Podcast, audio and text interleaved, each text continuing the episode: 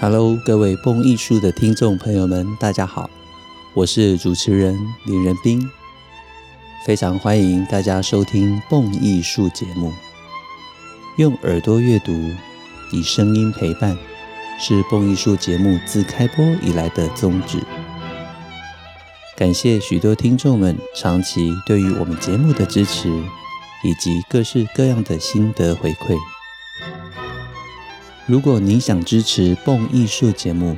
欢迎点一下节目说明栏的赞助连结，让蹦艺术团队拥有更稳定的经费，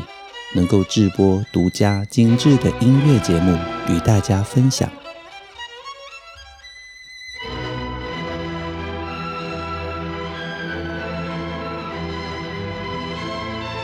今天的蹦艺术节目。要跟大家聊一聊孟德尔颂最知名的 E 小调小提琴协奏曲作品六十四。孟德尔颂的 E 小调小提琴协奏曲是他创作生涯中最后一首大型管弦编制的创作，在一八四五年的乐曲首演之后。俨然就直接成为了古典音乐史上最伟大的小提琴音乐作品之一。孟德尔颂的小提琴协奏曲也跟贝多芬、布拉姆斯还有柴可夫斯基的小提琴协奏曲并称为史上最伟大的四首小提琴协奏曲。熟悉孟德尔颂家庭背景的乐迷们都说，幸福的孟德尔颂。即使谱写了小调的音乐，却都能够让所有人感受到音乐的温暖。而这首 E 小调的小提琴协奏曲，更是充分印证了这一句话。接下来，让我们先从创作背景开始聊起。时间回到一八三五年。孟德尔颂被任命成为莱比锡布商大厦管弦乐团的首席指挥，能够得到这个职位对他来说意义重大，因为其实才在不久之前，他在争取柏林歌唱学院指挥的这个职位上失败了，这也让长久隐藏在孟德尔颂内心深处的恐惧浮现出来。虽然我们都知道孟德尔颂是德国人，但其实他是有着犹太血统的身份，这让他始终觉得自己无法进入社会阶层的最顶端。因此，莱比锡布商大厦管弦乐团的指挥任命让他重新找回了信心。更重要的是，他终于有了属于自己的乐团。这对于一个作曲家来说，对于一个指挥家来说太重要了。他在音乐上面的许多想法，能够透过自己的乐团忠实地表达出来。成为了首席指挥之后的孟德尔颂，力邀他的好朋友，也是当时德国最优秀的小提琴家之一，Ferdinand David。费迪南·大卫加入莱比锡布商大厦管弦乐团，担任乐团首席的职务。两个人有长期的合作以及好默契，因此为这位好朋友谱写一首专属的小提琴协奏曲，这个想法在孟德尔颂的脑中逐渐的呈现。在一八三八年的时候，孟德尔颂写了一封信给 Ferdinand David。这封信里面提到，我希望在明年的冬天的时候写作一首小提琴协奏曲，并且提献给你。在我的脑海中，始终有一段 E 小调的旋律不断出现，这让我无法平静下来。然而，我们要等到真正这首小提琴协奏曲的问世，居然还要在这封信之后再等六年。因为在这一段期间中，孟德尔颂遭遇了或许我们可以说是他人生中许多的顺遂、不顺利，以及各式各样的挑战。首先是他到伦敦演出，接下来到苏格兰、爱丁堡、意大利等等地方去旅游。他到了苏格兰，有感于这边的风土文化等等各式各样的美景。这我们之后也可以专门制作节目来介绍孟德尔颂的苏格兰交响曲，非常非常的好听。他在创作的过程中遭遇到瓶颈，总共从发想到完成这首交响曲，居然花了整整十三年的时间。有可能让他对于自己写作大型管弦乐曲的能力感到质疑，也有可能他不断地整理自己的灵感。我们认为，或许是这些人生里面的遭遇，我想每个人都有起起伏伏，延迟了这首小提琴协奏曲的完成。但是孟德尔颂个人情感、事业。生活、家庭各方面的经历，却增添了他的深度，也加深了这首乐曲的情感以及厚度。到了一八四四年九月十六日，这首 E 小调小提琴协奏曲正式出版，而隔年一八四五年的三月十三号。则是小提琴协奏曲的第一次公开演出，首演的小提琴独奏家正是 Ferdinand David 担任独奏，莱比锡布商大厦管弦乐团担任乐团协奏，但指挥却不是孟德尔颂本人，因为当时他的健康状况并不好。不过很快的，在同年一八四五年的十月份。孟德尔颂就能够亲自再次指挥这首乐曲的演出，同样独奏者是 Ferdinand David，也算是为这两个人从写作这首协奏曲之间的合作，到能够共同首演，留下了最完美的演出记录。而这首小提琴协奏曲从首演到现在，一直都深深获到各界的好评，可以说是一首非常标准，从写作、首演到现在历史上都被高度肯定的小提琴协奏曲。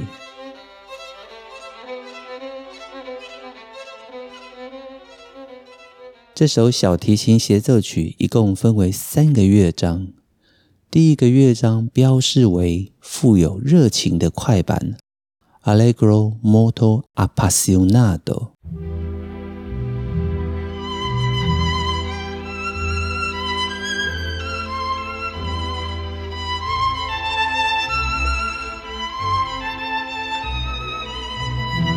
乐曲一开始就由独奏小提琴演奏出著名的 E 小调主旋律，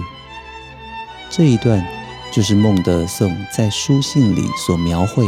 挥之不去。让他无法静下心来的乐段，而且这一段乐段也是几乎所有史上小提琴协奏曲里面最著名的主题，所有人一听都非常的喜欢。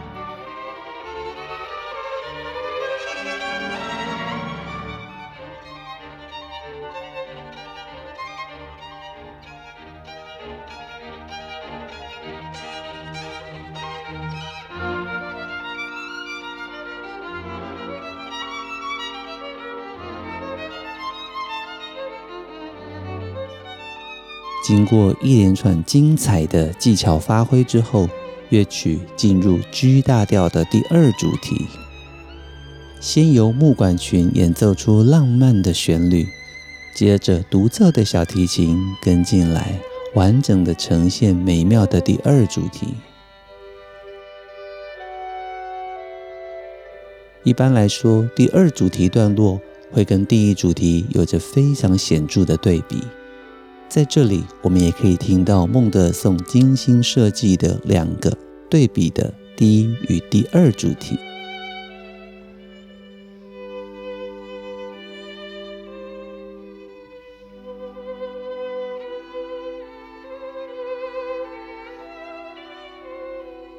接下来的装饰奏非常的精彩。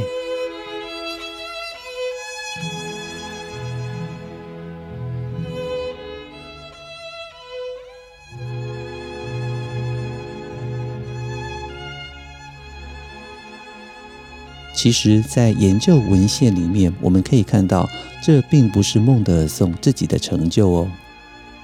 当时在写作卡顿萨，也就是装饰奏的时候，孟德尔颂跟 Ferdinand David 有过许多的讨论，而演奏技术非常精湛的 Ferdinand David，想必也为孟德尔颂提供了非常多实用的建议。因此，孟德尔颂。能够让自己的创意、美妙的音乐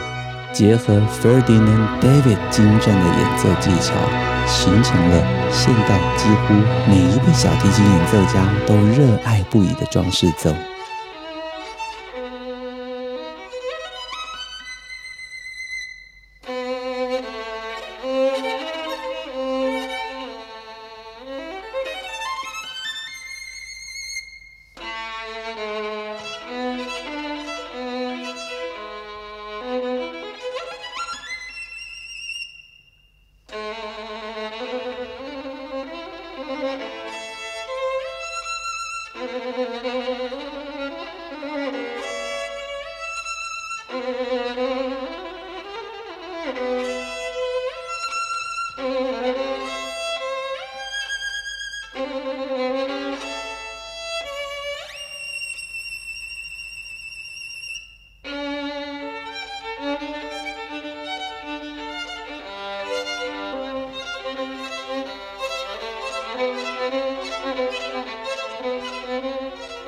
装饰奏的最后，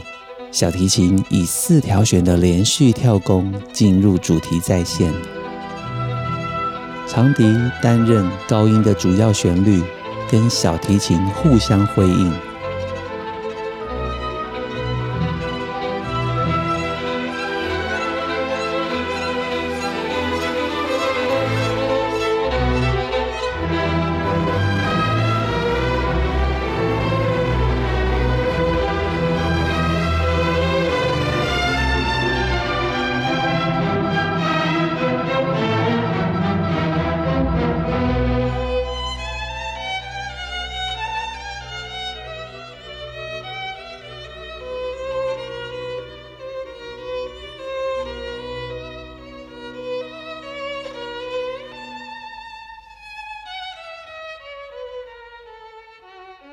章最精彩的地方，反而是它的结尾。就在乐曲的终止式出现之后，迅雷不及掩耳的情况之下，乐团以低音管 bassoon 的弱奏长音衔接下来第一乐章与第二乐章之间的间隙，因此第一乐章的结尾就能够完全不中断的直接接入第二乐章。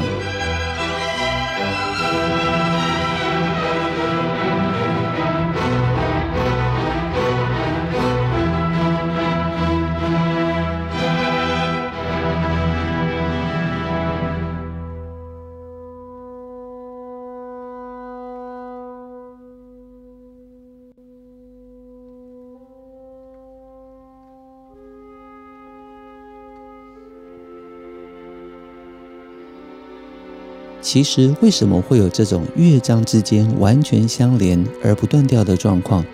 我们又要再次回到孟德尔颂的想法。各位，你们知道吗？我在国外的文献上，看到孟德尔颂其实非常讨厌乐章之间鼓掌。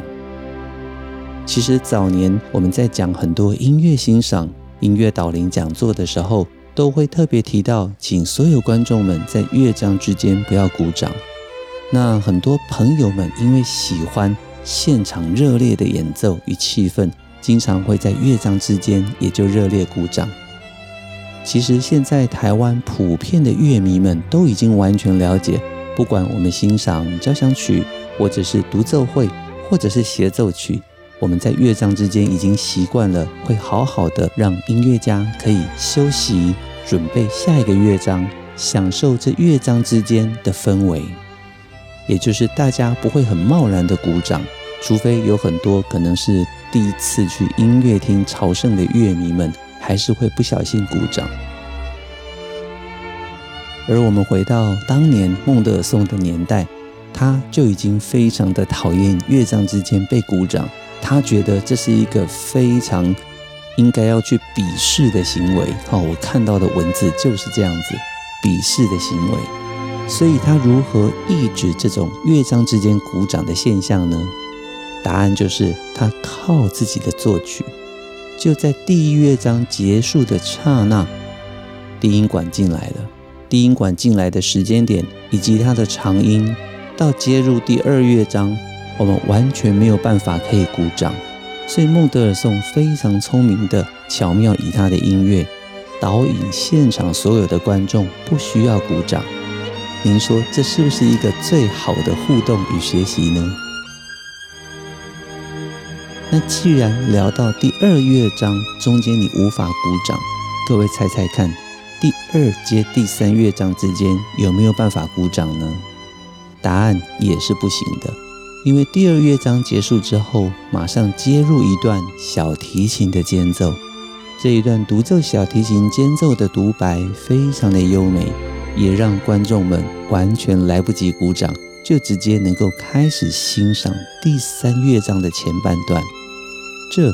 就是孟德尔颂非常聪明的设计。之后您到了现场音乐会的时候，特别注意。如果有孟德尔颂小提琴协奏曲的时候，你自然而然会发现，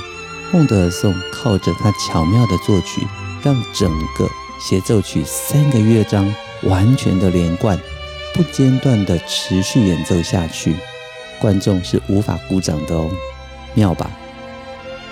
而且这首孟德尔颂的小提琴协奏曲完全不中断的连贯方式，也影响了后来协奏曲的创作手法。例如李斯特的第二号钢琴协奏曲，也呈现出这种完全连贯的状态。第二乐章的第一主题是 C 大调，充满了诗意情感，是一个非常优美的段落。孟德尔颂对于旋律的写作，这里面所透出来的情感，我们常常说是幸福感。也在这里表露无遗。小提琴如歌似的歌唱，也让第二乐章的第一主题成为了浪漫乐曲的最重要象征。乐曲在之后突然间彻底的改变了它的氛围，整个音乐急转直下，进入 A 小调的第二主题。相较于前面第一主题的温柔可亲，这一段第二主题音乐却表达了许多困惑，或者我们说对于人生的疑惑。独奏小提琴在第二主题需要同时拉奏两个声部，上方我们会听到非常明显的旋律，下方则听到分解和弦，同时演奏旋律以及低音的伴奏。在演奏技巧上，独奏小提琴演奏者需要同时演奏两个声部，这是一个不小的挑战。无论是技巧上、音乐上、音准上，还有跟乐团互相的搭配，都是一个非常高难度的挑战。乐章在这一段精彩的乐段过后，会回到 C 大调的主题。并且在非常浪漫的氛围中结束整个乐章。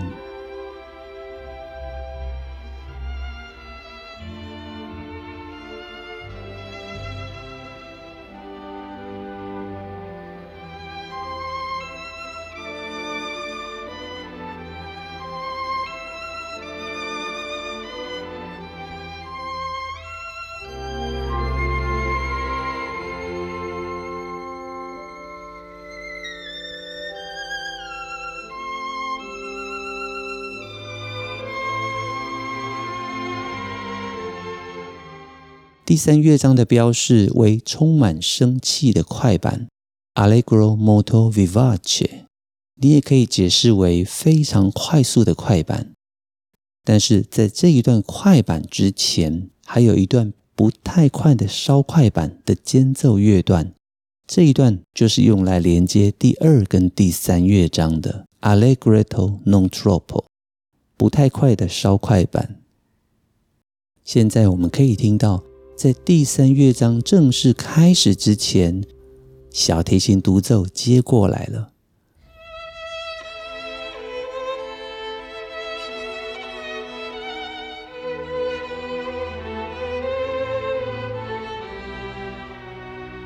他演奏跟第一乐章相同的 E 小调相似的动机跟主题。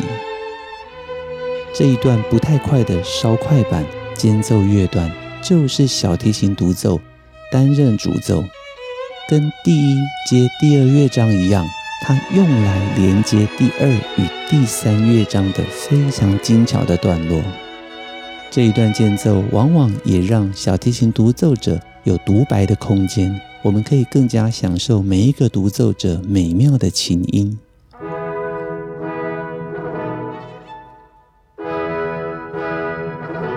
就在这一段间奏之后，马上进入热情如火的第三乐章。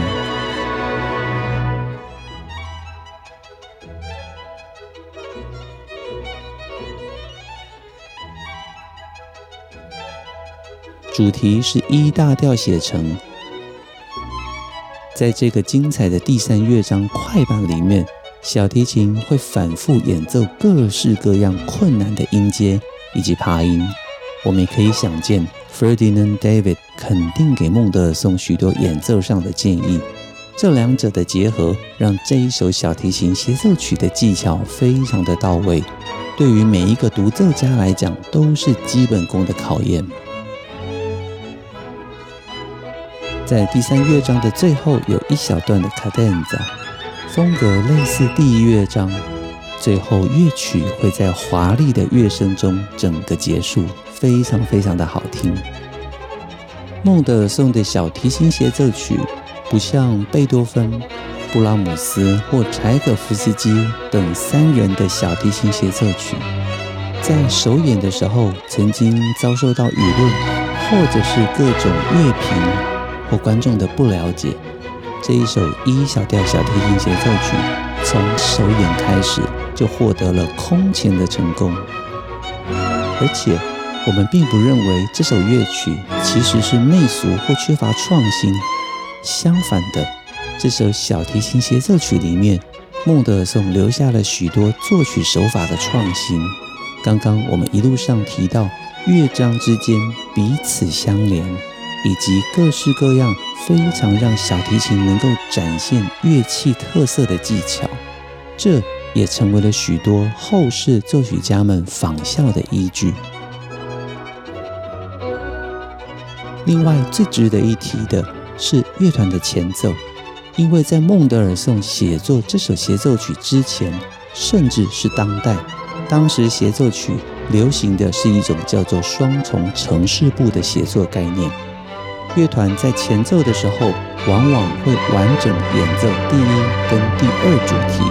才让独奏者进来。可是孟德尔颂却选择在一个半小节。一点五个小节的和声伴奏之后，独奏乐器马上就演奏主旋律。这跟当时的流行创作方式，也就是我所提到的双重呈示部 （double exposition） 这一种写作方式是截然不同的。因此孟德尔颂在写作上面的创意、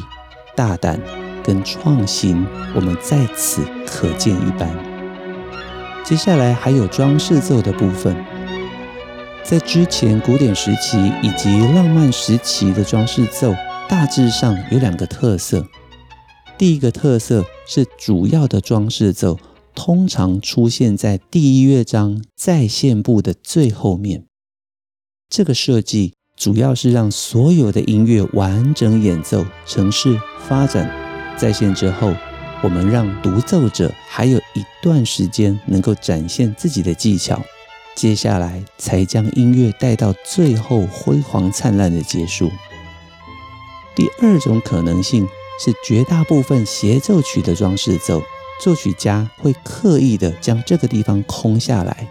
目的是什么呢？让演奏者自己去改编、去写作，这样子独奏家可以根据自己的演奏技巧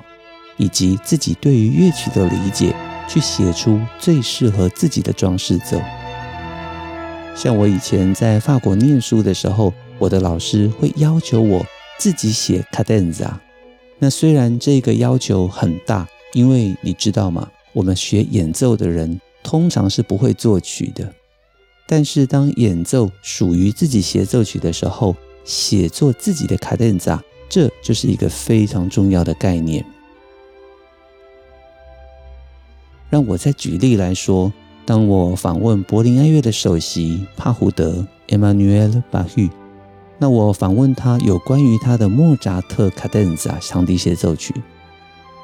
我曾经问过他他的莫扎特长笛协奏曲的卡顿扎，他就告诉我这是他自己的写作，而且他每一年每一次在演奏过后，他都还会再做一些些微的改善。所以他的卡顿扎就是跟着他一辈子的心血结晶。各位有兴趣也可以再去听一下。每一位独奏者在每一首不同协奏曲的时候，他有没有属于自己的卡顿扎？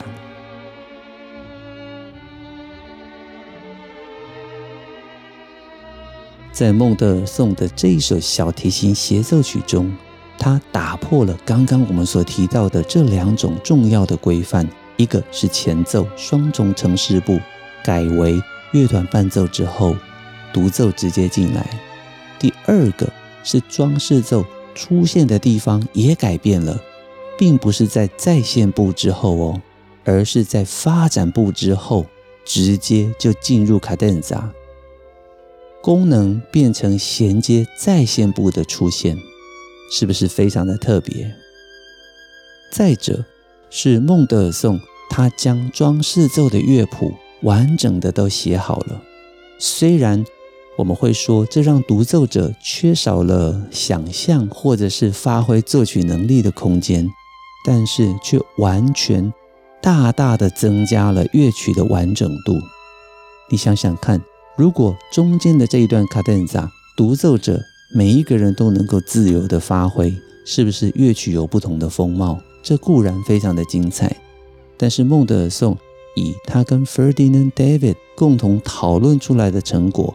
高完成度的写作乐曲的卡顿扎，这让每一个拉这首小提琴协奏曲的人呢，都能够心服口服，而且很忠实的去呈现出孟德尔颂想要的结果。这是不是另外一种高完整度的呈现呢？在孟德尔颂之后的作曲家，像例如柴可夫斯基、柴可夫斯基。或是西贝流斯、西贝流士等等，他们的小提琴协奏曲里面，也都是参考孟德尔颂的方式，直接写作协奏曲之中的装饰奏。各位也可以特别去注意一下。而刚刚我们所提到的每一项特色，都是孟德尔颂的 E 小调小提琴协奏曲。毫无疑问的，成为了十九世纪最伟大的作品之一，也是当代最重要的小提琴协奏曲之一，也是之所以成为四大小提琴协奏曲之一最重要的原因。许多的演奏者跟乐评家们，有的时候往往会看清了这首作品，认为它只有美妙好听的旋律，甚至我也听过有些人说这首旋律有一点芭乐，这是我们台湾人喜欢用的芭乐。这个水果呢，你把它跟乐曲结合在一起，好像说这个旋律太流行了，但事实上我完全不这么认为。我认为穆德颂的小提琴协奏曲在音乐性上面，它的旋律非常的优美，非常的浪漫。但是就是因为这么优美，这么浪漫，掩盖了这首曲子丰富的内涵。当我们阅读过乐谱，甚至有机会比对独奏跟管弦乐团之间这两者的结合合作。我们就能够理解这一首作品非常丰富的内涵，以及拳拳到肉的技巧呈现。孟德尔颂对于自己作品要求的完美态度，虽然让这首乐曲拖了好几年才终于问世，但是这首小提琴协奏曲是他一生中最后一首大型编制的创作。更是展现了无比的生命力。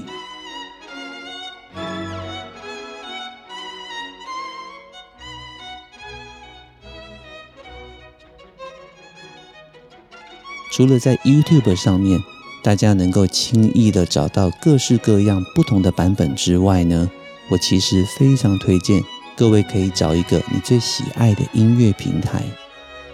不管是 Apple Music、Spotify。或者现现在很流行的 Tidal，或者你喜欢 KKBOX，只要你使用一个固定的音乐平台，你搜寻孟德尔颂小提琴协奏曲，你就能够找到至少数十个正式发行的演奏。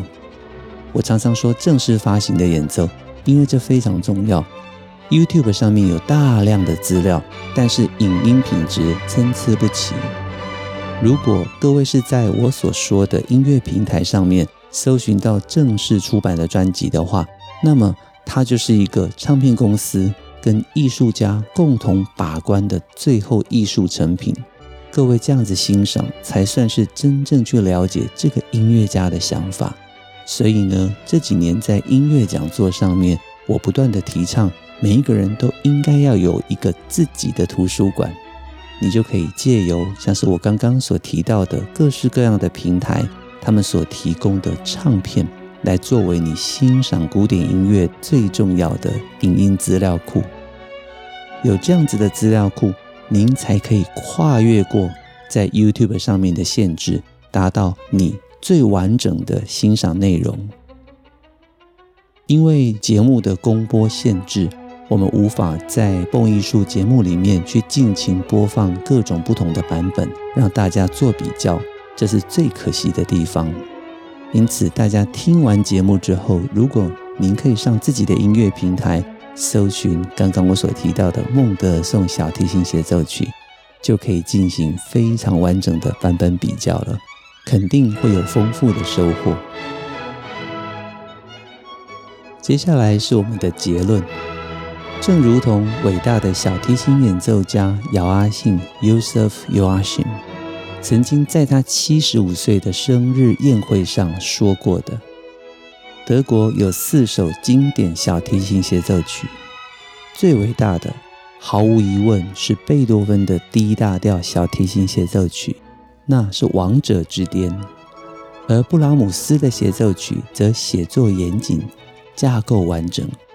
亦步亦趋，紧紧追随于其后。而其中音乐最丰富、最浪漫的，就是布鲁赫的小提琴协奏曲了，Max Bruch。但是最内敛、最有内涵的，则是孟德尔颂的作品，那是每一位音乐家内心里的一颗宝石。各位觉得呢？这首孟德尔颂 E 小调小提琴协奏曲，是不是精致的就犹如璀璨亮丽的一颗宝石呢？很快节目到了尾声，蹦艺术精彩的音乐内容，经得起时间的考验，更值得您一听再听，反复回味。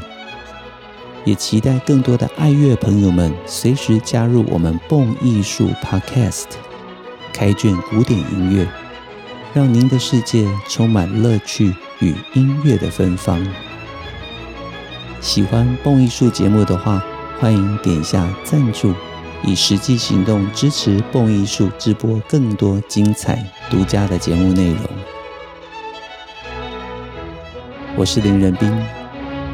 这里是蹦艺术，我们下周见，拜拜。